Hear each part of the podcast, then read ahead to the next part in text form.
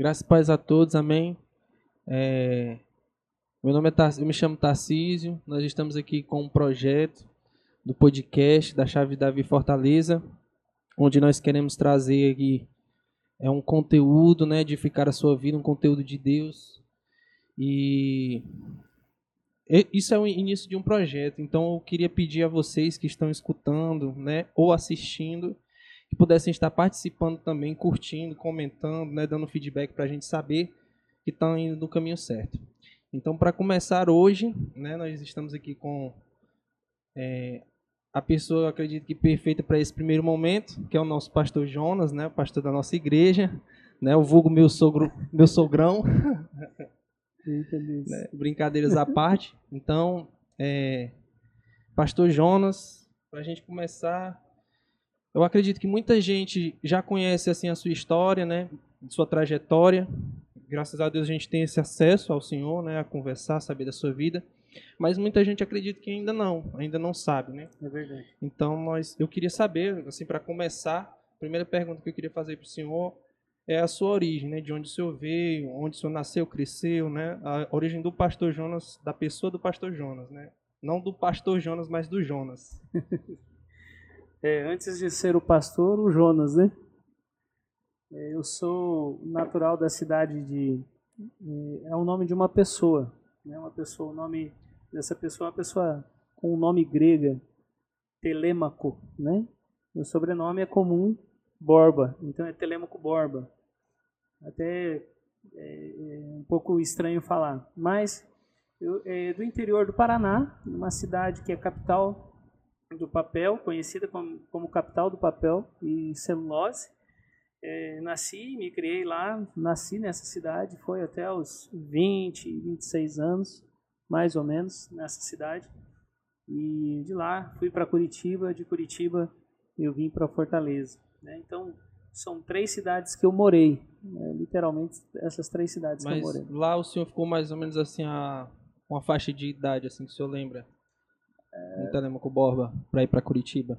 Eu tenho muitas histórias, né? Como todos nós temos eh, as histórias de, de, de infância, enfim, muitas lembranças né, de, de, de Telemaco. Mas eu fiquei até os 20 anos em, em Telemaco. E depois desses 20 anos eu fui para Curitiba, é, tentar a vida em Curitiba. E aconteceu alguns uns fatos bem, bem importantes. Minha mãe já tinha falecido, eu casei e acabei indo para. Pra...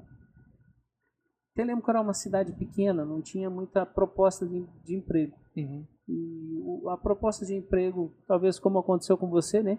Que até Sim. Aracoiaba era uma cidade pequena, não tinha tantos recursos de trabalho.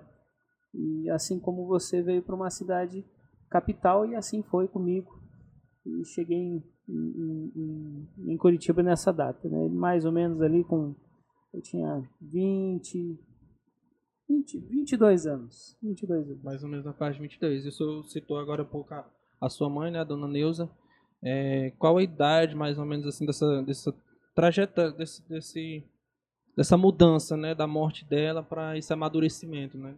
É, na verdade eu fui filhinho do papai até os 19 anos, né? Eu não tinha trabalhado até os 19 anos. Sua mãe era viva até os 19? Até os 19, né? minha mãe fez de tudo para que eu pudesse estar, estar, estar estudando, né? uhum. fazendo de tudo uhum. para que a gente tivesse uma profissão. Mesmo a cidade não tendo toda essa. Mas ela fez o máximo que pôde. Infelizmente, ela foi acometida de um câncer, que é conhecido como leucemia. Hoje, graças a Deus, tem mais tratamento para leucemia. Mas naquela época, não. Naquela época, não tinha é tantos recursos. E ela é, teve por opção, ela disse assim, eu não vou ficar me desgastando, sofrendo, porque a leucemia ela vai gerando muitas dores no corpo todo, e ela decidiu, não, eu vou, é, é não vou fazer o tratamento, e o médico deu um prazo de 5 a 6 meses de vida né, para ela, né? e foi o que infelizmente aconteceu. Ela faleceu, eu tinha 19 anos. Certo assim o senhor tem um testemunho também de fé, né? Assim, com a, uma experiência, experiências, né, com a sua mãe. Se eu não me engano, até queria perguntar ao senhor assim, é, na sua casa, assim, como era em relação a, a, a, a essa esse tempo, porque o senhor é de um lar cristão, né? O senhor nasceu Sim. num lar cristão. Sim. Então eu queria que o senhor falasse um pouco sobre isso, né? Vamos, tentar organizar Quem puxava ali, história, né? Quem né? puxava ali, quem, quem incentivava, né? A busca por, por Deus, né? É, a minha mãe ela tinha uma estratégia muito interessante. Se eu ia para a igreja, eu tinha as melhores roupas. Ah. Se eu não fosse para a igreja, é, era sapato furado, Ah. camisa rasgada, né? Certo. Então eu tinha uma estratégia também de ir para a igreja. Precisava. né? Precisava ir para a igreja, mas ela ela sempre disse isso: com Deus você tem tudo, sem Deus você não tem nada. E, e graças a Deus eu fui é, olhando para um Deus que me supria nessas necessidades. A minha mãe me ensinou isso, né? Não a base da troca, mas a base quando eu fosse para Cristo eu teria tudo, não faltaria Sim, sim. nada, nem as provas. Ela sempre disse Era um isso. incentivo, né? Era o incentivo que ela tinha. Eu fazia comigo com o meu irmão.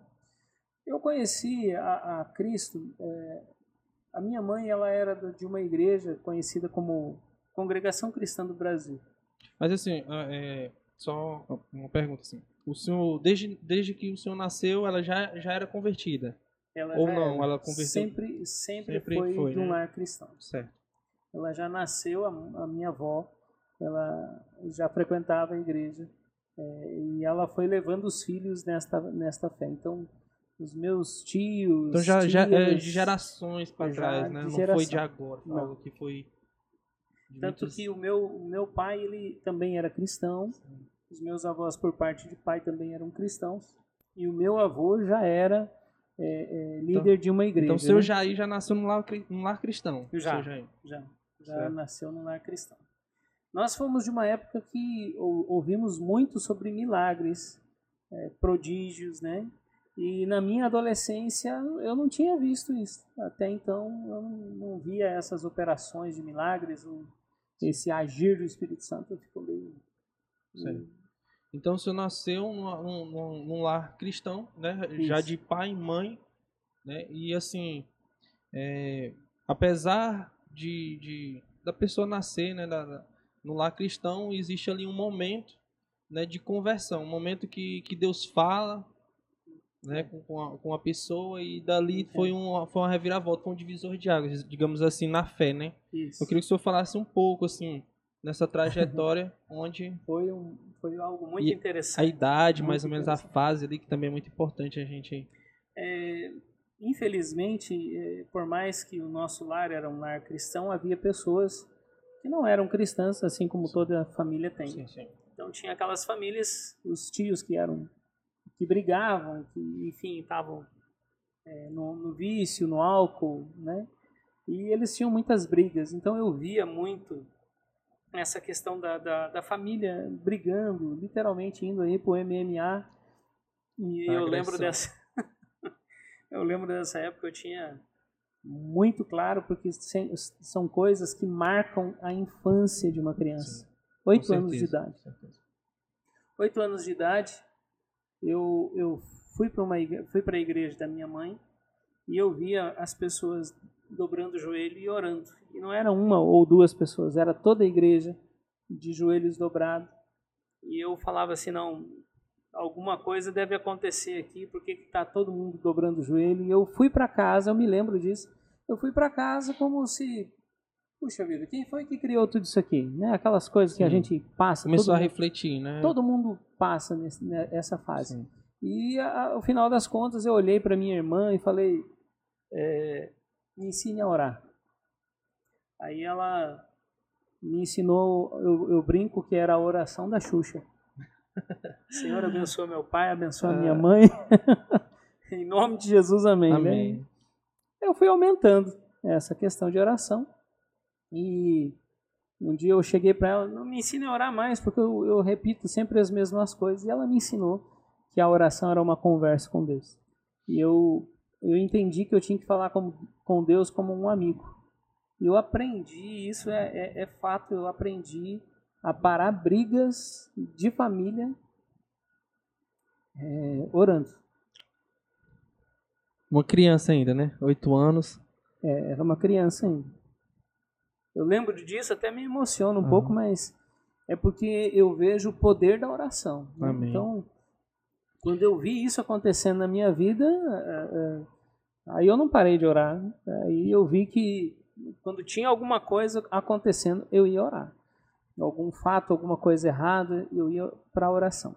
Eu lembro que um dia, meu pai, de tanto orgulho que tinha de mim, ele.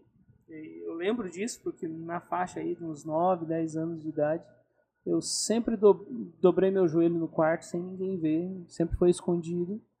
E, e de repente chegam alguns visitantes, alguns amigos do meu pai. Ele abre a porta e tem aquele orgulho: olha quem ora nessa casa, né? Quem, tem um menino que ora, né? Foi aquela questão de: olha, Uhum. tem alguém que ora nessa casa. E aquilo me constrangeu muito, e daí eu procurei sempre eh, fazer as minhas orações escondidas. Comecei Amém. a orar de madrugada e tudo mais. Amém. Amém, isso aí. E então, oito anos ali, o senhor já, já teve, né, as primeiras experiências, a oração, né, teve um, um relacionamento com Deus. Mas assim, eu lembro de, de duas histórias, né, assim que o senhor fala, já pra gente, já que a gente tá falando de família, né, e pra gente tá, tá encerrando assim um pouco para ir para um, um outro momento. Assim, eu lembro de duas histórias que o senhor sempre conta, né? Que é uma experiência que o senhor teve com Deus, né? Nos, nos céus, que o senhor viu algo, um sinal de Deus nos céus. E uma outra experiência também que a gente estava falando há pouco, foi da sua mãe também, né? Apesar dela ter vindo de uma, ig- uma igreja mais tradicional. Eu estou fazendo de tudo aqui para não chorar. e ele quer pegar bem no. É, eu quero, quero que o senhor... eu- assim, eu conheço, né? Algumas dessas histórias, mas... E assim, são histórias que, que o senhor já falou algumas vezes e que realmente marcam, né? São experiências suas, sobrenaturais, né? Mas que, que nos estimula a procurar, a buscar essas experiências sobrenaturais com Deus, né? Entendi. É, tentar passar aqui um pouco. É, eu tive esse momento quando eu aceitei ao Senhor Jesus, eu tinha oito anos de idade. E nesse período eu comecei a orar muito de madrugada. Eu orava sempre com lua cheia. Então, Sim. quem está próximo de mim sabe a questão da lua cheia. Que no interior só tem uma forma de você bonito. orar no escuro. Né? Se não for lua cheia, o negócio fica tenebroso. Mas lua cheia dá até um, dá até um gás, porque é muito bonito, principalmente no interior, né? Ver aquele céu lindo. Sim, natureza. E eu comecei a orar de madrugada, comecei a buscar muito, e tive muitas experiências no secreto com Deus. E de repente eu queria que a minha, minha família se convertesse. Eu ia para frente da nossa casa, lá tinha um, um gramado assim, bem fininho, nem sei o nome daquela grama, parecia aquelas gramas de, de golfe, sabe? Pronto, a- a- a- até uma dúvida minha também, porque eu sempre escutei o senhor falando nessa experiência. Então, Sim. essa experiência foi justamente nessa, nessa época de 8 anos, ou o senhor já era um pouco mais velho ali, Eu adolescente, já, tinha ali já, meus 13, 14 já era um anos. mais adolescente, né? Isso, eu já tinha 13, 14 anos. Porque eu queria muito que minha família se convertesse Sim, Deus. Eu sim. tinha, já tinha, Era um intercessor, né? É. Uma criança ali indo para adolescência que teve uma vida de, de oração e intercessão.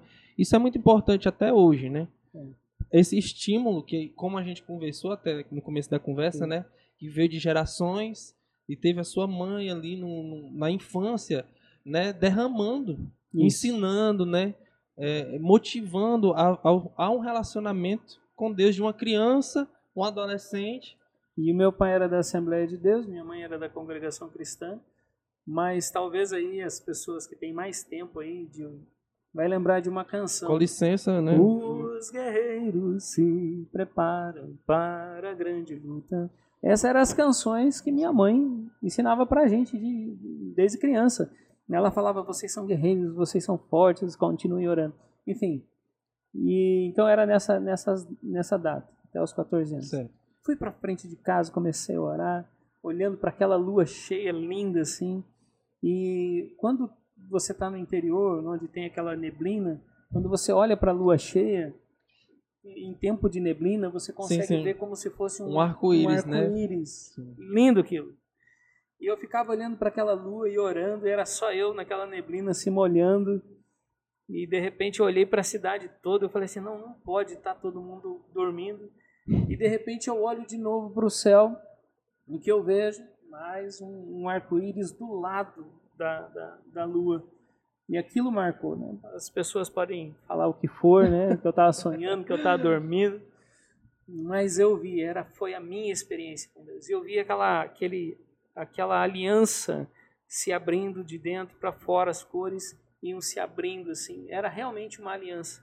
E eu falei: "Senhor, obrigado, Deus, porque o Senhor respondeu a minha oração. Eu vou chamar a minha família e eles vão ver". E eu antes de descer para casa, que era uma descida, eu corri, olhei, estava lá. Aí eu fui correndo, chamei a família toda. Quando saí lá para fora, pense na vergonha. Tinha nada. Não tinha nada. Aí os pessoal, e Jonas, vamos para dentro. Tá muito frio, você tá passando muito frio, você tá delirando. E quase que me arrastam lá para dentro. Eu fui pro quarto chorando, mas eu entendi da parte de Deus que aquilo era para que eu pudesse entender que Ele estava ali ouvindo as minhas orações. Amém. Era isso. E depois disso, teve uma, um grande marco na, na minha história. Eu nunca fui santo santo. Eu comecei cedo a orar, mas tinham as lutas e eu caía. E aí eu não tinha coragem de se levantar e orar de volta.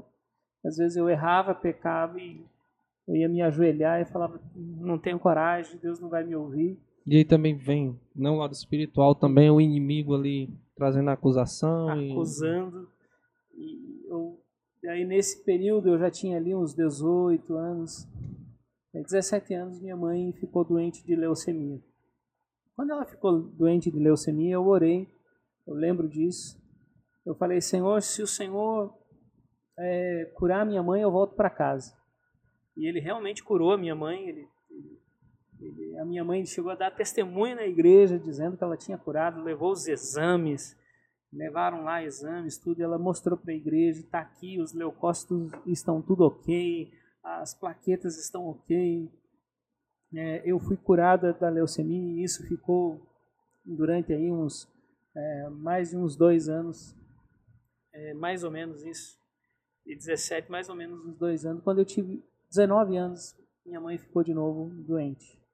Aí ficou é, realmente voltou a leucemia. Uma, tipo uma, uma recaída da doença. Né? Uma recaída da doença. E quando ela teve essa recaída da doença, e eu não tive coragem de pedir para que Deus curasse ela, mas eu queria que Deus curasse. Eu falei, Senhor, eu, eu sei que eu estou atrasado no, na minha dívida, mas eu estou indo para a igreja. E fui para a igreja e aí a história.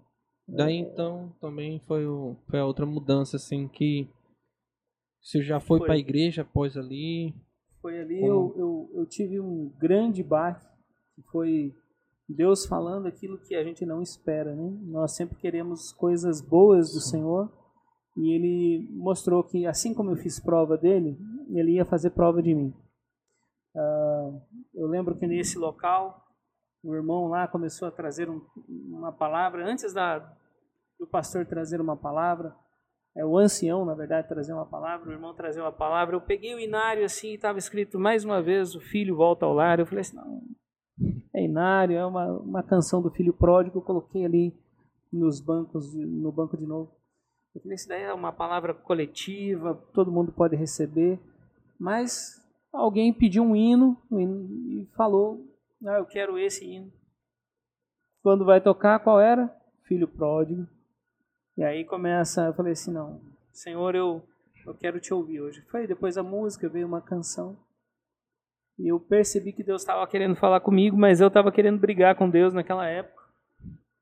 Falei, Deus, eu não. Se for comigo, se o Senhor tem uma palavra, fala meu nome. Antes do irmão lá na frente falar alguma coisa, ele, ele disse assim: Por que você quer saber teu nome? Ah, eu já sei já, da história, mas não. Já, es... fico, já esfriou a barriga assim. Eu falei assim: Deus, o Senhor está querendo falar comigo. Mas eu falei assim, o Senhor ainda está muito, muito solto. Ele pode dizer não, ele pode não falar meu nome, mas eu quero ouvir o meu nome. Até o último momento ali. Eu queria, quase... eu queria o meu nome. Aí ele falou assim. Gideão uma... mesmo, né? Gideão mesmo. Eu quero que o Senhor fale o meu nome. E eu tinha uma experiência com Deus, eu sabia que Deus podia fazer isso.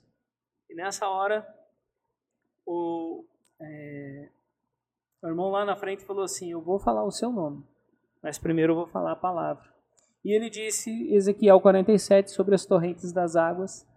E ele começou falando que as águas elas vão subir e chegar a um ponto onde né, o anjo mediu mil e aquela pessoa, né, ali em Ezequiel 47, o anjo mediu mil côvados e aquela pessoa passou mil medidas de água e lá na frente as águas estavam Sim. no arteiro. Chegou, mediu mais mil novamente e foi até o joelho. Mediu mais mil e ele estava junto com o anjo até que estava batendo no peito.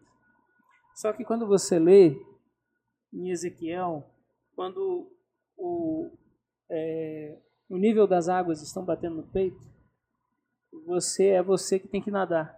Águas que só se atravessavam ah, a nada. O anjo já não estava mais ali. E ele, ele disse assim que mas essa palavra é, um, é uma palavra de edificação. Né? Mas para você hoje, que está pedindo uma prova do Senhor, ele disse assim: vai ser provas na sua vida. E nessa hora a igreja começa a orar e clamar, e eu falando, Senhor, se for comigo, fala meu nome, Senhor, fala, com, fala meu nome. E aí ele, ele disse assim: quando a água estiver no seu peito, você sabe a quem estender as mãos. E ele vai te erguer nessas águas. E você vai andar sobre as águas. Mas, no final das contas, eu já não aguentava mais, eu sabia que era comigo. E eu, assim, de última hora, ainda pego e falo assim: Senhor, eu, eu quero que o Senhor fale. Estou aguentando bem, não estou chorando, não. Eu quero que o Senhor fale o meu nome. E ele disse assim: Teu nome é o mesmo nome daquele jovem que ficou três dias e três noites dentro de um grande peixe.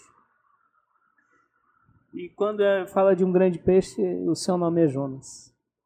Eu lembro disso, eu queria me, me colocar debaixo das, dos bancos assim da igreja e me esconder, porque eu sabia que aquela igreja minha irmã frequentava lá.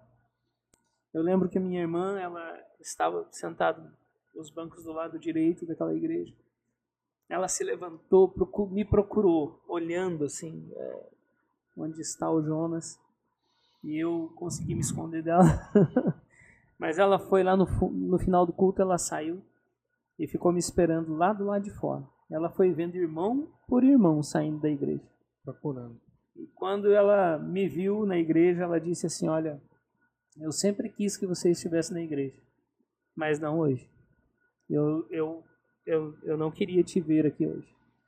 E só que antes de terminar isso, antes de terminar o culto, o pastor disse uma coisa, né? Ele disse assim: é, você vai ter prova dessa palavra daqui três dias.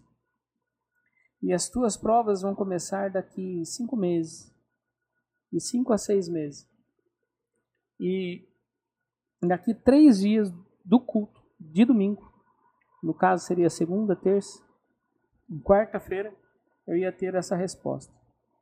Lá no Paraná existe uma cidade chamada Ponta Grossa, próximo da cidade de Castro. A minha tia estava junto com a minha mãe e ela veio de lá e me encontra eu já saindo para o colégio e ela chegando. Quando ela chega, ela diz assim: Jonas, eu tenho uma notícia da tua mãe. Ela é enfermeira, ela tem muitos anos aí de de, é, de enfermagem e ela sabe que vai passar muita, muitas dores. Então, ela desistiu do tratamento e o médico disse que ela tem de 5 a 6 meses de vida. E, graças a Deus eu estou falando aqui com já bem seguro, mas isso foi comprovado no dia que minha mãe faleceu. O pastor estava lá e tudo mais. São grandes as experiências. No dia que minha mãe faleceu mesmo, eu estava junto com ela. E ali, alguns que acreditam ou não, mas a minha mãe já não falava mais, ela não tinha mais forças para falar. E houve um culto e ela consegue falar em outras línguas. Tinha um intérprete. Enquanto ela erguia as mãos para cima, ela falava em outras línguas. E tinha uma pessoa que estava ali do lado e falou: Eu vejo os céus abertos, o meu mestre me esperando, né? E eu estou indo. E ela se despediu de nós ali, estava toda a família. Aquilo foi marcante demais. No dia do, do, do velório, né, eu já estava bem, bem consolado pelo Espírito Santo. E essa é a. Não tem como negar, não tem como é, deixar de acreditar no Senhor depois de uma experiência forte assim. Tem outras experiências, mas. Amém. Gente... São muitas, né? Graças a Deus. Bom, mas. Então, é, já que a gente está nessa linha do tempo, né? Eita! do pastor Jonas. É, queria saber. Então, depois de você falou que foi para Curitiba, né? Ali um, um, um outro momento. Isso. Acredito que foi ali que o senhor fez aquela, aquela coisa linda que está lá na minha casa, né? Minha esposa, a minha esposa Ellen. Mas eu já queria que o senhor falasse também um pouco ali da, da fase adulta do senhor, né? Bem, bem resumido mesmo, os filhos, né? É... É, como eu fui para Curitiba, eu tive algumas experiências muito fortes e eu tive que lutar para sobreviver. Então, é, nessas experiências, eu fui para uma empresa chamada Electrolux, conheci muita gente lá. E nesse tempo eu fui me afastando da igreja. Eu, literalmente fui me afastando da igreja, fui fazendo coisas que não devia. E mesmo sendo uma pessoa que tinha experiências com Deus, eu me afastei de Deus. Né? Eu me afastei, mas não deixava de crer. Não deixava de eu, eu, eu continuava crendo. Mas pela semeadura errada também que eu fiz, eu demorei sete anos passando muitas dificuldades, muitas dificuldades. E chegou um momento que eu falei assim, Senhor, eu estou cansado de sofrer. E nesse período, quando eu falei assim, estou cansado de sofrer, eu fui para um, um, centro de é, adoração noturna. Eu lembro que alguns amigos falaram, Jonas, você fala muito de Deus, você está no lugar errado. Você está no mundo, mas você uhum. ainda continua falando de Deus. E eles me indicaram uma, uma escola chamada é, ENAD, que era a Escola Noturna de Adoração a Deus. E os professores lá, eu não conhecia aquelas pessoas, e, a, e ali foi um marco na minha história. Eu fui entendendo algumas coisas. Eu conheci na época, era o David Killan, que tinha uma Kombi, ele doou a Kombi dele para Jucum, é, tinha o Asaf Borba também que dava aula lá. O Gregório, o profeta Gregório, que todo mundo conhece. Só o pessoal da. Só a galera da pesada. Só o pessoal que quebrava as pernas de todo mundo, né? É. E eu, religioso até a, até a tampa, se não tivesse terno e gravata, não dava nem para orar, e de repente eu escuto um Ei! Oh! Chu! Né? Vai ver, era o, o, o Gregório lá no fundo da igreja dando uns gritos. E eu falei, que loucura, onde é que eu tô? Então, assim, essas experiências com esses ministros de louvor, a presença Sim. de Deus me, me retornou ao, à essência da adoração que eu tinha. E eu lembro que foi o lançamento do CD do David Keelan, Fogo e Glória Curitiba. E eu estava lá e o negócio foi tremendo. Mas quem tirou ali as, as primeiras é, é, pulgas, aqueles bichinhos de pele, foram ali o Cote, né? O Cote é o pastor é, Marcos Cote, né? Que é da, também da Jocum. E tem, tinha na época é uma escola de, de intercessores. Enfim, essas pessoas aí acabaram comigo. Eu achava que eu era de Deus, eu fui ver que eu não era nada. Como diz alguns amigos, eu era o, aquele bichinho do cocô do bandido, né? do cavalo do bandido. E assim eu fui é, é, renovando minhas forças. Até que eu procurei uma igreja chamada Chave de Davi, achando que essa Chave de Davi era a do pastor Cirilo, que também deu aula lá para nós. Que eu achava que era. Só que eu tinha trocado os nomes. Como não estava muito acessível, eu achava que a casa de Davi ah. era a chave de Davi. Então o senhor foi no rumo. Mas assim, ou, ou alguém já indicou não? Não, eu passava na frente da chave de Davi quando eu ia trabalhar. Eu falei, chave de Davi, será que é chave de Davi? E, Lembrou da, da, lembrava, da, casa de Davi pronto. e acabou indo. Quando eu fui para lá, é, muito ensino, muita adoração. Eu falei assim, Deus, se não é, se não é a, a casa de Davi, é realmente a chave de Davi muitas palavras confirmadas na Amém. minha infância e tudo mais. Amém, glória a Deus. Então ali o senhor foi ali que o senhor encontrou a chave, né? Isso. E, e assim eu queria que o senhor falasse então agora, né, já que a gente chegou aqui, como foi, né, esse surgimento da chave de Davi Fortaleza? Porque só para algumas pessoas não sabem, né? O pastor Jonas não veio para cá, para Fortaleza, como pastor Jonas? Nem com intenção de ser o pastor Jonas, né? O pastor veio a trabalho, Isso. né? E eu deixar para o senhor para Não, para contar para a gente aí como foi essa experiência. Quando nós fomos para a chave de Davi, havia alguns profetas lá na chave de Davi e que começaram a profetizar sobre as nossas vidas, pessoas de renome na- nacional, é, Coraiola, que já tinha profetizado sobre as nossas vidas. Só que nós passamos um tempo de preparo.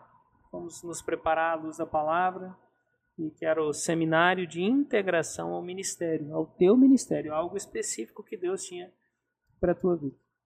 Como diz o apóstolo Glauro, diga sim ao seu chamado, né? diga sim ao chamado de Deus para a tua vida. E quando nós fomos nesse preparo, passado alguns anos, muitas palavras confirmadas, Mais ou menos quantos anos assim o senhor de sete anos. Sete anos que o senhor preparo chegou na chave, né? Até o momento do, do, do convite. envio. do Isso. convite. Então, assim, essas palavras de, de confirmação e palavras proféticas chegaram. E nós falamos assim, vamos, então, já que. Só que antes de ir, eu fui submeter a palavra para o Glauro. Mas o senhor veio a trabalho. Eu vim a trabalho. Eu vim para cá para ganhar muito dinheiro. Tinha um encontro com Deus que nós fazíamos em Curitiba. E eu falei assim, amor, vamos nos manter com esse dinheiro aqui, que é o mesmo que tem aqui. E o restante nós vamos pegar todo o dinheiro, nós vamos juntar e vamos fazer muitos encontros com Deus. Sim. Muitas pessoas vão Então, ser salvas. assim, o pessoal entender, o senhor tinha um salário lá em Curitiba, né? No seu devido emprego. Isso. E aí recebeu uma proposta para cá, para Fortaleza, onde o senhor ia ganhar bem mais. Isso. Sua intenção era vir, continuar ganhando o que ganhava lá e tá ofertando O restante. o não- restante. Só que na chegando aqui, Não deu nada certo. eu tô esperando esses 10 mil chegar até hoje. Mas, é, é, enfim, quando eu cheguei aqui, eu fui trabalhar, minha esposa foi comprar os móveis, nós vendemos lá, a Célia vendeu uma papelaria que ela tinha, eu saí do emprego e vim para cá, com a proposta de tudo novo. Quando chegamos aqui, era só eu e ela, ficamos cinco meses indo para a praia, não conhecia ninguém. Fomos para algumas igrejas, para uma igreja, na verdade, mas nunca saímos da chave de Davi. só então, assim, um parênteses, queria abrir. Então, para que o senhor viesse, o senhor veio tanto com a proposta do emprego, mas como o senhor citou. Então, o senhor veio com a proposta do emprego, mas já tinham recebido palavras que isso iria que acontecer. isso, isso iria acontecer desse envio. Então Isso. foi ali com, com, a, com a expectativa em Deus, Isso. a- achando que ali já era Deus realmente enviando e era, né? Então, é, é, nós tínhamos essas palavras proféticas. Eu lembro que teve é, alguns, alguns pastores que marcaram. Foram o pastor Coraiola, o pastor. é, faleceu agora há pouco tempo aí, profeta Amaro, que tinha profetizado na nossa vida. E também, desculpa aí, se bater um som aí. Profeta Amaro, pra- profeta Coraiola, teve o pastor André, que eh, também tinha profetizado, profeta, enfim, alguns profetas. Sim. Chegamos aqui com uma palavra dizendo assim: nós vamos chegar aqui e vamos trazer, eh, enviar muitos relatórios para lá, para Curitiba. né? Então, quando nós chegamos aqui, nós não Mas não pensamos, pastor ainda. não pastor, ele Sim. não sabia o que a gente ia fazer. Mas como tinha essa palavra profética, no condomínio que a gente morava, a gente deu lá umas sete, oito voltas lá, fazendo que nem o Gideão, tentando derrubar as muralhas, profetizando sobre essa cidade. Mas nada até então tinha acontecido. Até que a Célia foi fazer um curso é, de, de, de libertação, e lá ela conheceu uma pessoa, nós fomos para um centro de recuperação. E lá nós começamos a ajudar as pessoas no centro de recuperação. E colocamos, vimos que havia uma necessidade do pós-casa de recuperação. Sim. Então, enquanto as pessoas estavam na casa de recuperação, Estavam bem, né? Firmes, bem. né? mas quando elas saíam, elas precisavam de, de auxílio. eu ficava com o coração muito apertado ao lembrar das pessoas que estavam lá. E quando eu e a Célia né, estávamos em casa, nosso coração apertava. E a Célia disse que queriam trazer algumas pessoas para morar em casa. E ela sentiu muito forte, de, da parte de Deus, lá nessa casa de recuperação, de adotar uma criança. Uma criança que tinha 14 anos de idade. Hum. E, na verdade, é a nossa filha mesmo, é, hoje, a Emanuela. Mas ela foi a primeira pessoa uma das primeiras pessoas a estarem junto conosco. Manu, beijo pra Manu. Logo, logo Manu aqui, hein? Logo, logo esperamos a Manu aqui. Tivemos muitas experiências lá e ela tem um testemunho lindo aí para falar. E aí nós colocamos essas pessoas dentro de casa. Não vou falar os sete nomes aqui, mas eram sete pessoas que estavam junto conosco. A casa tinha sete pessoas, sete moradores. Né? Eu, a Célia, mais cinco. E a partir dali eles Mas interessante também, né? É que se eu falo assim, sete pessoas, para quem não vive da fé, né? Acha que realmente é uma loucura, né? Acha que é uma loucura, sete pessoas, é, pessoas que saíram do centro de recuperação, mas como o senhor falou, e é muito importante ressaltar isso, né? Que existia ali uma confirmação de Deus para aquelas pessoas estarem isso. lá, né? E foi algo que realmente mudou a vida daquelas pessoas, né? Uma oportunidade, um momento com Deus. Eu não fui uma dessas pessoas, para quem conhece a minha história, né, que, que saiu do centro de recuperação, mas também fui acolhido né, em um outro momento, depois de um certo tempo, pelo pastor Jonas e pela pastora Célia. Né, e, e ali eu já era convertido, já tinha um tempo na igreja, mas ali naquele momento foi algo que essa, digamos, esse chamado deles, né, de acolhimento realmente de pessoas e não só um acolhimento é, da casa em si, mas é como, era como se fosse um intensivo, né? A gente até brinca, eu até brinco com a pastora que eu chamo de mãe, pastora Célia, que me acolheu como um filho, realmente eu tenho muita gratidão a Deus e a ela por isso, né? E a gente até brinca que um ano na casa dos pastores, isso é verdade, é, é, é equivale a 10 anos de, de uma pessoa indo para a igreja no domingo, né? Palavra o tempo todo, né? Uma vida realmente eu posso falar porque eu, eu fui lá de dentro. Então esse chamado, né? Era um, realmente um chamado, aliás, né? Essa atitude era um chamado de Deus ali para aquele momento, para aquelas pessoas. Né? Amém, né? amém.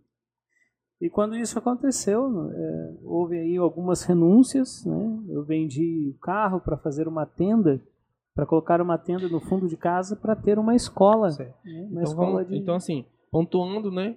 A chave de Davi Fortaleza surgiu com essa intenção. Isso. A intenção sim. seria um, um acompanhamento para pessoas depois de, desse momento de recuperação. Isso. A intenção era essa, né? Era essa. Só que daí as pessoas que estavam dentro de casa, é, elas viram que isso era tão bom que elas queriam. Elas nos incentivaram, nem foi nós. Né? Uhum. Foram elas. Ah, por que, que a gente não faz uma escola aqui, né? Do seminário? E quando nós abrimos essa escola, eles queriam sair aí panfletando o mundo todo.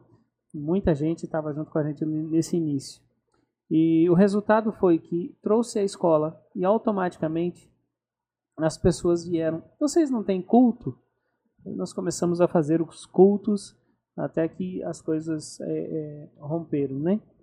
Então nós tivemos que sair daquela casa e vir aqui com outro um outro Você passo lembra de mais fé. Ou menos quanto, né? quanto tempo mais ou menos você ainda passou lá na tenda? Rapaz, eu não, não lembro do almoço de hoje, não. Não, né? né? mas assim, não, mas... For, foram anos, meses? Foram anos. Anos, anos lá, né? Anos ainda, lá. Né? E nós tivemos essa, essa, essa grande experiência, né? É, o que eu ia falar, assim, que nós tivemos momentos de oração que marcaram dentro da, da casa quando começou a igreja, nós temos hoje o culto de oração de quarta-feira, começou com essa reunião. Nós começamos a orar porque um dos, do, das pessoas que estavam morando com a gente saiu de lá e foi usar droga, infelizmente, num bairro aqui de Fortaleza, que eu não vou citar o nome para não, não, defamar sim, o bairro, sim. mas ele acabou indo para lá e nessa hora eu, eu fui até lá, fui eh, conversar com o traficante. O traficante disse assim: Olha, é, as coisas estão ruins, ora por nós. Aí eu falei assim, rapaz, como é que eu vou orar? Ele falou assim, ah, você é pastor, né? Aí, eh, tem muitas pessoas doentes aqui, era isso que ele estava querendo dizer. Uhum. Enfim. É... Só que essa pessoa tinha saído, eu já tinha ido lá buscar ele, e ele não volta para lá de novo? Aí, né, no culto de quarta-feira, não era nem culto, era um momento de oração, oração de né? quarta-feira. Né? Eu, é, eu, junto com todos ali, eu ouço Deus falando de uma maneira forte. Vocês, eu não fui eu que levei para lá, por que, que vocês querem que eu solte? E nós estávamos falando assim, Senhor, solta, tira ele de lá, tal. E Deus fala assim, vocês têm autoridade, vocês são a igreja. E de repente eu paro assim, um momento de oração e falo, nós estamos orando errado. E naquela hora eu falo assim, vamos parar essa oração porque Deus quer que a gente ore dessa forma. E eu orei dizendo assim, eu quero esse menino aqui, né? Vou falar o nome dele. Eu quero ele aqui amanhã, às sete horas da manhã, antes de eu ir trabalhar. E né, eu falei assim, solta ele, Satanás. Então a, a guerra, a luta ali foi contra Satanás e não pedindo a Deus, mas era entendendo a autoridade que Deus nos deu contra esses principados e potestades. Enfim, eu não quero pregar aqui. mas aconteceu que no outro dia, pela manhã, essa pessoa estava gritando no nosso portão, batendo forte assim no portão, dizendo: é, Pastora Célia, Pastora Célia, liga para o pastor Jonas, diz que eu estou aqui, né? Diz que eu estou aqui, enfim. Esse foi o início da igreja, né, literalmente. Ali criou corpo, muita gente é, aceitou Jesus, os vizinhos que tinha lá, tinha uma pessoa que estava com problema de alcoolismo e aceitou ao Senhor também. Amém. Então, muitas experiências aí, graças Amém. a Deus. Né? Ali já, já, já tinham chegado, então, foi lá, aliás, foi lá, né, que chegaram algumas pessoas, né, alguns Isso. pastores, pastor Duda, pastor Emílio. O Duda não, o Duda até antes, né? O, é, Duda... o Duda e o pastor Emílio foram as pessoas que nos acolheram em Fortaleza. Foram tipo os primeiros amigos, digamos assim, né? Foram. Eles nos acolheram literalmente, eles ficaram sabendo que era só eu e a Célia. Pastor Emílio, homem de Deus aí, que Pastor Emílio. Hora... Eu vou, falar, eu vou falar muito isso. Pastor Emílio, queremos o senhor aqui. Tem muito, muita coisa de Deus, muito, muito conteúdo de Deus aí. Pastor é Emílio. Chama ele aí, porque ele é um homem de Amém. Deus. E o resultado foi que eh, a gente, depois disso, nós começamos a igreja. Muita gente viu que tava, estavam dando resultado. E aí nós é, mudamos de lá. Tivemos uma coragem que era além de acredito que também eu não estava lá ainda mas eu acredito pelo que eu ouvi falar teve muito incentivo da igreja em si também né?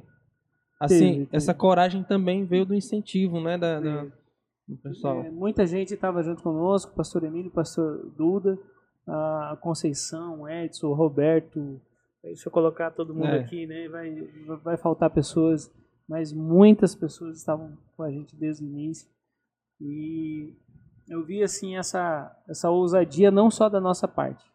Né? Nós chegamos aqui nesse lugar aqui, só Deus na causa. é, eu cheguei logo depois tá, ali. Vocês, tá estavam um pouco, um pouquíssimo tempo aqui. Dois meses mais ou menos. Vocês tinham chegado, eu cheguei também. Essa, Lembro bem do, do, início. Não tinha aqui. teto, não tinha não nada. tinha nada, né? Mas aí foi só Deus Deus, Deus levantando liderança, né? Jovens, muito momen muitos momentos, pessoas, amigos, né? Profetas. É, eu vejo assim que Deus fez um, um, um agir de Deus para trazer muitas pessoas nessa, nessa igreja. Só faltou algo que, eu, que a gente passou, né? Foi o momento da consagração, né? Ali hum. do, a gente tava falando, pastor, quando chegou ainda não era pastor, não, né? Quando chegou em Fortaleza. Qual, qual foi fase. o momento, né, da, dali da, da consagração nesse, nesse, nessa linha que a gente acabou de período. falar, né? Eu tinha um desejo dentro do meu coração de batizar uma pessoa por dia. E dentro desse centro de recuperação, houve um dia que eu e um outro profeta que eu não conheço, era um pastor, nós começamos a batizar, foram 365 pessoas em um dia. E eu lembro da minha oração. Ali, ali ainda não era pastor, já era? Não, não ainda era não, pastor. Né? Ainda não era Sim. pastor. Mas essa pessoa olhou para mim assim e disse: Deus te plantou nessa terra, você é desta terra. E nós, a partir dali, nós era um evento que estava tendo, um encontro com Deus dessas casas de recuperação.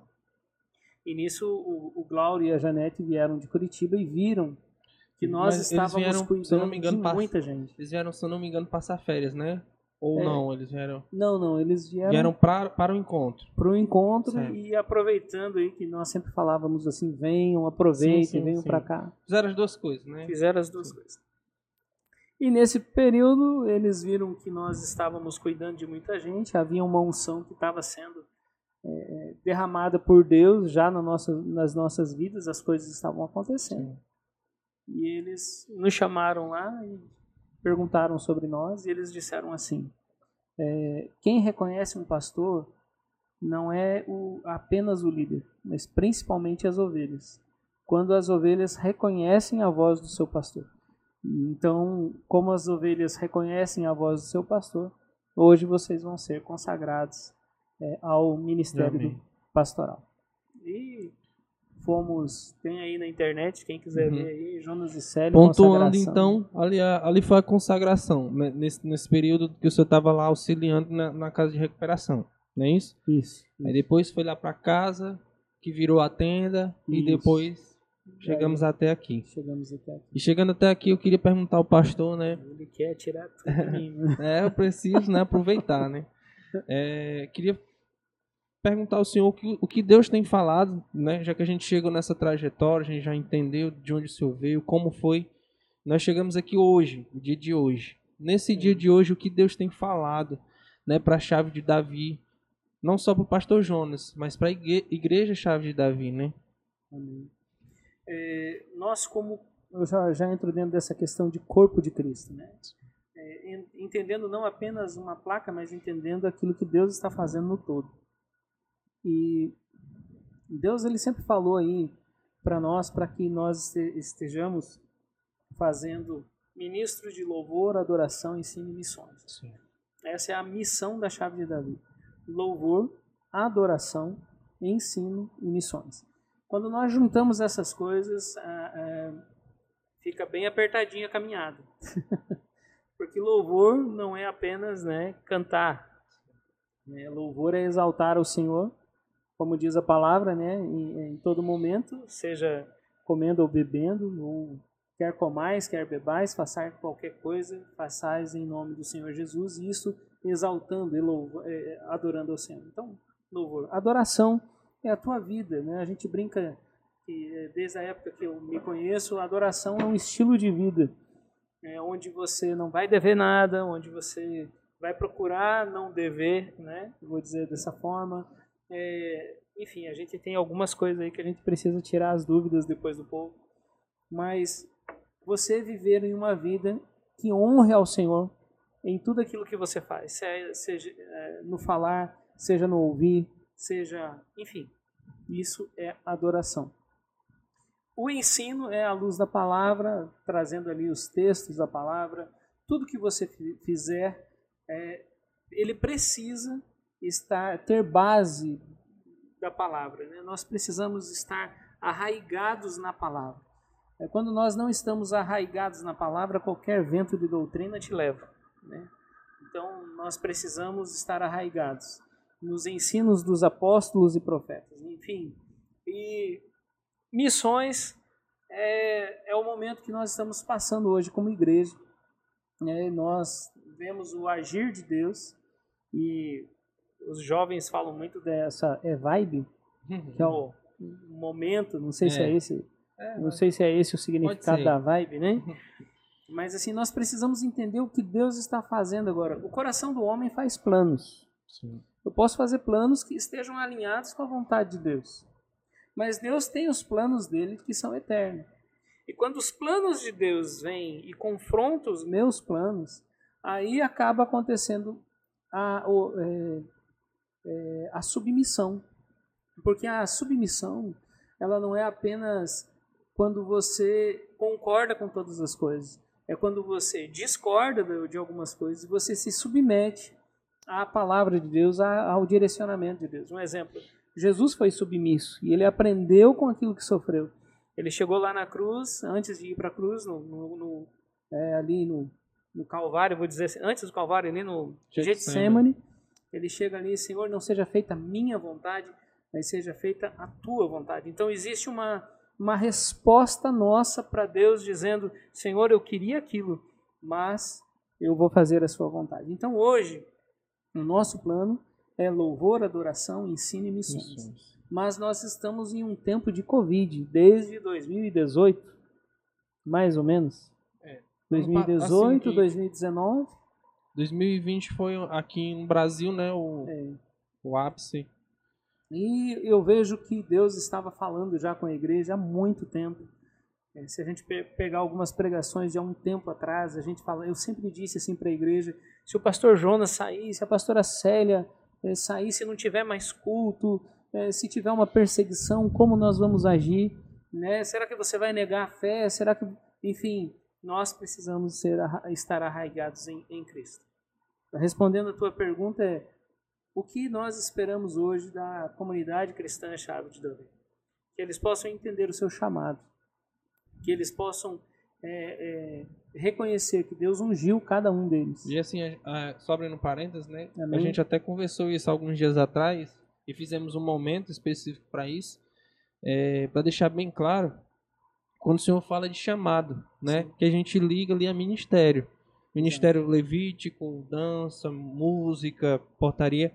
E quando o Senhor fala de chamado, de igreja, de corpo, É o Senhor está falando o chamado da igreja, de todos, do povo também, não Isso. só do dos levitas em si, né? É, a gente teve- precisa de um, um segundo podcast aí falar um pouco sobre os cinco Sim, ministérios. Vai, um- Amém. vai E vamos ter, em nome de Jesus. ministérios, apóstolos, profetas, pastores, evangelistas e mestres, né, para que haja edificação. E esse é o, é o importante. Ah, Efésios 4 diz assim: até que todos cheguemos à unidade da fé e ao pleno conhecimento de Cristo Jesus. Esse é o chamado da igreja. Então, esse é o chamado. Amadurecimento, Amadurecimento. né? Amadu- ama- amadurecimento. Então, chamado eh, não é apenas para o louvor. Deus não te chamou apenas para louvar, porque você não vai levar, apresentar, tá aqui, Senhor, eu cuidei muito bem dessa guitarra, cuidei muito bem É. desse teclado, desse... não, você vai ter que apresentar eh, os feixes, né?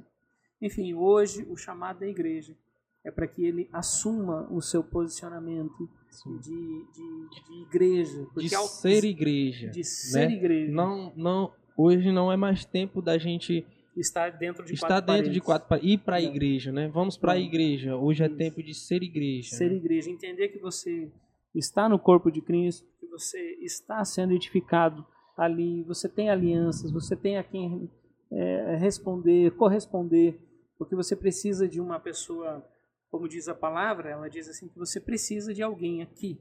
Se você não sabe honrar aquele a quem Que você você vê, vê. Como você pode honrar aquele a quem você não vê? Então, olhando para isso, nós precisamos de alguém que a gente possa se submeter aqui. E quando a gente faz isso, a gente, é, é, eu, eu vejo isso muito forte, Deus abrindo portas, sustentando, guardando, protegendo. Eu não vou dizer que as lutas não vêm, Sim. as batalhas estão chegando. Mas você tem, como diz o Marcos Feliciano, você tem créditos no céu. Uhum. Então, que a cada dia você possa aprender a juntar esses créditos para, com o tempo, você ir né, usufruindo desses créditos. Mas então, o chamado de hoje é: igreja, entenda que a é, igreja em si não é o nome chave de Davi, não é, o é, as quatro paredes. Nós fazemos parte do corpo de Cristo. Nós somos o corpo de Cristo. Nós precisamos estar arraigados nele, fundamentados nele. E ah, só que para isso, querido, não queira comer feijoada. Entenda a fase de crescimento. E lá vai nós agora É, lá outra. cima. né? É, mas assim, é isso. É, o senhor falou algo muito interessante, né? E eu queria pontuar isso, que foi, que foi essa, essa questão mesmo dos tempos de hoje, né? É, queria até perguntar ao senhor, então o senhor, o senhor acredita que é, o Covid em si, é, até a gente estava falando sobre isso também outro dia. Ano passado nós estávamos vivendo outro momento, estava com, co- estávamos no momento do Covid, Mas como igreja estávamos vivendo outro momento. Isso. Um momento de provação, de fortalecimento ali, de, de, de, de, de buscar o reino dos céus ali para reino inabalável. Essa É, era a palavra inabalável. do ano passado, não é isso? Esse ano nós voltamos para dentro das casas, voltamos para a rua e logo depois para dentro das casas, Covid novamente. Mas o tempo, né? A palavra para a gente viver nesse tempo já é outra, né? Isso. É ser igreja dentro de casa. E aí entra essa questão do amadurecimento, né? E da responsabilidade, a sua a responsabilidade pela sua vida. Também. Porque Uhum. agora nós não temos mais, não tivemos mais por um tempo esse momento coletivo de ser igreja, de vir, de, de vir aqui para a igreja fazer igreja. Isso. E ter o irmão do nosso lado, levantando as mãos e, e gritando ali para Deus, adorando, e aquele incendiar, né? Do povo. Não, não, a gente passou um momento sem isso. A gente passou um momento sem o pastor Jonas lá na frente pregando, sem trazer o alimento. Assim, claro, nos cultos online, amém? Mas não era mais aquele momento de, de ser. é, como posso falar? É, de ter que O buscar. coletivo, né? É, coletivamente, mas ter que buscar, ter que ter, o seu secreto ali o tempo todo, né? Esse tempo hoje é o tempo que Deus permitiu para trazer uma consciência para a humanidade que nós estamos retornando. Retornando para os nossos lares. Eu- eu- a primeira mensagem que Deus me Sim. deu nesse tempo de Covid foi: Deus está fazendo você olhar para dentro da sua casa. É, é, olhe para isso e saiba que você está voltando para casa, que é a casa celestial. Então Deus, ele primeiro ele vai fazer aqui com a sua família, porque foi algo que Deus Deus deu. Você honrar a tua casa, honrar os teus pais. E Deus disse: Eu vou converter o coração dos pais aos filhos e dos filhos aos pais.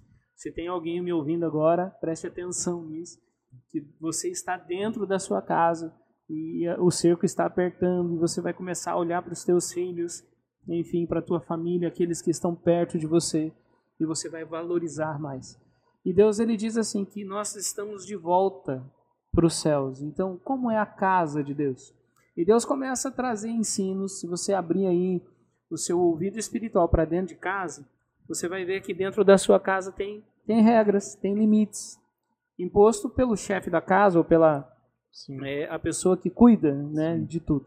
Então, existe limites né, que não vem da Constituição, vem da pessoa que está ali. E Deus constituiu algo nos céus. E Ele disse quem vai entrar, quem vai ficar, porque Ele, Ele mesmo, Ele zela por Sua palavra e em cumprir a Sua palavra. Mas eu não estou dizendo que Deus vai tirar muita gente, é, deixar muita gente para fora, não. Não. Ele está é, trazendo uma oportunidade para todos estarmos avaliando. Como diz é, em, no Salmo lá, 139, no verso 23, ele diz assim: Senhor, examina os meus rins, né? examina o meu interior, veja se há em mim alguma coisa. E também lá no Salmo 26, no verso 2, ele vai dizer assim: Senhor, né, veja como eu estou. É, sempre existe o examinar de Deus e você fazer uma autoavaliação. Em 1 Sua Coríntios, no 13, responsabilidade, né? 11, né, ele vai dizer assim: é, é, é, é, examine, pois, o homem Assim a si mesmo. Então, esse é o tempo que Deus está falando assim, antes de Amém. você dizer que você tem uma aliança, entenda é, o que você está fazendo hoje. Então, esse é o chamado. Amém. né? Volta para casa e volta para a eternidade em nome de Jesus. Amém. Não deixa eu pregar, não. Não, mas vamos- deixa o Espírito Santo fluir aí através da sua Amém. vida. E assim, é, uma outra pergunta, né? E eu acredito que, que a última pergunta, né? Para onde é o que onde qual o sonho do pastor Jonas para a igreja, chave de Davi, né? O que há no coração pode ser até uma palavra de Deus, sim, né? Uhum. Para futuramente, mas assim, onde o senhor quer chegar? Qual o sonho do senhor como igreja? Amém. O meu sonho como igreja, é, eu nunca imaginei uma igreja grande, né? porque, enfim, eu vou ter que dar conta daqueles que estão perto. né? Então, imagina eu ter. Agora, eu vou dar conta daquilo que ensino. Então, ah, O meu sonho é que as pessoas possam ter as experiências que eu tive e ainda maiores, né? É, ter as experiências de Deus abrindo os céus e se revelando, Amém. trazendo palavras de conhecimento, você tendo ali um antes e um, e um depois de um encontro com Deus. É, querido, se você ainda tem algumas, como acontece, né? nós ainda erramos, ainda falhamos, mas depois que eu tive um encontro com Deus, nunca mais eu neguei a Deus. Eu posso ter errado, ter falhado em algumas coisas, mas eu sempre soube que Deus é Deus sobre minha vida. Eu tinha dentro do meu coração, Senhor, e Deus, pequei, pequei somente contra ti, pequei. E não era uma, uma consciência é, moralista, mas era uma consciência que Deus é sobre tudo e Ele espera de mim. Ele espera de mim que eu dê é, resposta a tudo aquilo que Ele conquistou. Onde eu espero que a igreja é, esteja hoje, independente do pastor Jonas, mas dependente totalmente de Cristo Jesus fluindo nos dons, fluindo na, no ouvir o Espírito Santo. É, esse é o meu sonho, que cada cadeira dessa se torne um pastor de igreja. Amém. Esse, esse é o meu sonho. Você vá na fila do banco, alcance alguém, fale Amém. de Deus. Esse, esse é o meu sonho. Amém? Esse é o, meu, é o nosso chamado. Amém. Gente. Glória a Deus. Amém. Uh, eu tenho um sonho, sim, de ter, é, não uma igreja, mas várias igrejas que todos falem a mesma coisa e, e conquiste a mesma coisa, a unidade no corpo de Cristo. A missão nossa é até que todos cheguemos à unidade da fé e o pleno conhecimento de Cristo Jesus. Essa, esse é o alvo. Amém. Então, o Senhor espera que a igreja Chave de Davi chegue num nível de, de, de intimidade, né? Intimidade. um alto nível de intimidade e conhecimento, bagagem, né? autoridade na palavra, Amém. É, eu eu não, não queria entrar assim nessa, nessa área, mas porque talvez a gente tenha um segundo pod, pod, é podcast. Podcast. Podcast. Ainda não temos nome, né? Não sei se quando você vi, ver esse vídeo ou escutar né, esse podcast, já vai estar lá o nome. Mas se você puder nos ajudar, né, colocar lá no, no, comentário, dar ideia pra gente, é muito bem-vindo, tá? É, nós temos um, um ensino dentro da, do seminário que diz assim que nós vamos ter todas as áreas, né? Nós vamos ter a parte que recebe o povo, nós temos uma parte que ensina ao povo e nós temos a parte que é a do envio, né? Então, quando nós chegamos nesse lugar, nós podemos ter escolas, nós podemos ter creches, né? É, é, é, é hospitais, é, música, escola de música, de dança, de artes, enfim, todas as áreas, como diz a palavra, é, sendo convergidas ao senhorio de Cristo. Quando nós ensinamos os nossos filhos a serem príncipes, eles vão ter uma responsabilidade de, de mordomia, de ser é, é, é príncipes de Deus. Né? Então, ensinar a cada um a ser, é, é, como é que eu posso dizer? Não apenas filhos, né, mas serem realezas do reino. Então, Sim. quando a gente chega nesse, nesse entendimento, é, é a coisa mais linda que tem. A pessoa que está na portaria sabe que ela é importante. A pessoa que está lá no púlpito sabe que ela não é maior e, e, e nem menor. Quem está aqui não é maior e nem menor. Todos nós somos um no corpo de Cristo. Isso é, é extraordinário. Isso, isso que o senhor fala é muito interessante porque a gente entra numa área na área do envio. Né? A gente entra na área da missão, na verdade, porque quando a gente fala em envio, às vezes nós é, ligamos a nossa mente logo a, um, a ir para África, né? a ir para outro, pra, outro país, ou então até mesmo fazer é, projetos locais, né? Mas é assim, o senhor entrou e falou algo que, que hum. logo me veio, é que o envio, na verdade, é logo ali quando você sai de casa. Amém. Né? Amém. Você, tá, você é enviado quando você sai de casa. Aí o senhor falou agora, quando você está na fila do banco, quando a gente, a gente planeja abrir uma creche, Isso. né? E ir para esportes, ter um, um, um salão, né? é. está ali em todas as áreas sendo enviados. Amém. E é, é, isso, isso é o, é o importante, isso é o ideal para todos nós. Você nunca parar de, de buscar ao Senhor. é, existe uma renovação chamada renovação diária. E não fique preso no alimento de ontem. Né? Todos os dias nós precisamos de um alimento, de uma revelação nova, de algo novo para nós. E nós precisamos sair, queridos, em nome de Jesus, é, talvez seja isso que a gente precisa entender. Sair da dependência apenas esperando que alguém fale para nós fazermos. Não, primeiro, é, tem alguns processos. Primeiro você aprende, depois você pratica e depois você ensina. Amém. Então, se você tem o desejo no coração de é, ter um projeto e fazer algo acontecer, primeiro vá para o aprendizado, pratique junto com alguém que está fazendo aquilo. Amém. E depois você ensina. Né? ensina. Então, é, é, é, é, tremendo você ter várias áreas da nossa vida. Você, você, pode ser um advogado, você pode ser um médico, você é um profissional liberal, né? Você realmente é uma autoridade. Né? Você aprendeu sobre isso, você viveu isso, isso. então agora você tem autoridade para ensinar. Para ensinar. É, hoje eu digo que eu vou, vou contar algumas coisas aqui que já aconteceram na minha vida, em três lugares diferentes.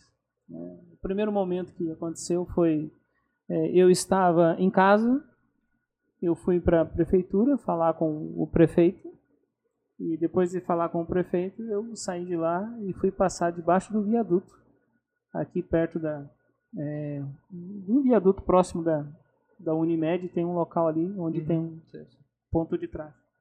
Então eu vejo assim que às vezes você está com, com a autoridade da cidade e de repente você está lá com uma pessoa que precisa da tua palavra. Mas também já aconteceu é, é, de outra situação em que eu estava. Primeiro eu fui é, num hospital, uma criança tinha nascido. Depois eu fui para um velório, onde logo uma pessoa. Em logo em seguida saiu. Eu saí do, do, do, do hospital. Foi eu e minha esposa, nós fomos para um velório. Chegamos lá. Vida de pastor, né? É, vida de pastor. Alegria ao luto ali em minutos, em horas, né? Minutos. Você tinha que se alegrar com quem se alegrava. Sim. Estava se alegrando. E chorar com quem, com quem, quem estava chorando. chorando. E à noitezinha ali, eu lembro que nós fizemos ali um casamento. Nossa. Que era o casamento da Marta e do Dutti, né? Uhum. Tá aí, a Marta e o Dutti.